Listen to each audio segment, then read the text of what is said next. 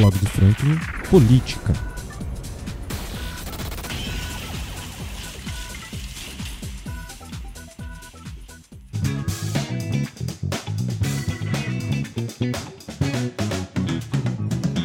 A Câmara dos Vereadores de Valença aprovou a abertura de uma CPI com o intuito de apurar possíveis falhas nas compras para educação. Para a gente entender melhor isso, eu vou conversar com os vereadores da cidade para saber qual é a opinião deles em relação à abertura da CPI e como cada um deles está se posicionando. Hoje eu conversei com o vereador Bernardo Machado sobre o assunto. Ouça o que ele disse agora. Olá, Franklin. Alegria poder mais uma vez ter essa oportunidade de estar falando com você no seu canal.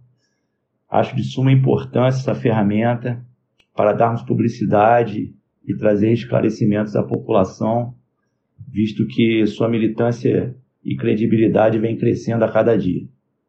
Sobre o assunto que você me aborda, neste momento, em relação à CPI da educação, eu sou totalmente a favor, né? Eu fui um dos vereadores que assinei a favor, pois eu acredito que, por ser uma ferramenta de fiscalização e apuração de fatos, nós, como representantes aqui no Legislativo, e os órgãos que estão juntos aí, terá uma oportunidade de trazer mais transparência e clareza para os mais interessados, que são a classe educacional do município.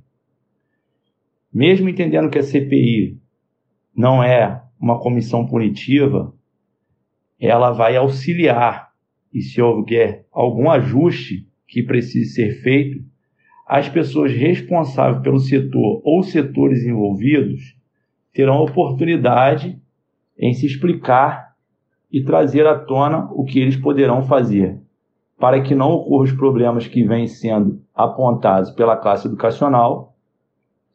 E caso não haja nenhuma irregularidade, caberá à secretaria buscar meios para se organizar e rever seu planejamento para que, de alguma forma, suprir essas demandas que vêm demonstrando muita insatisfação por parte dos assistidos, nesse caso aí a comunidade educacional do município.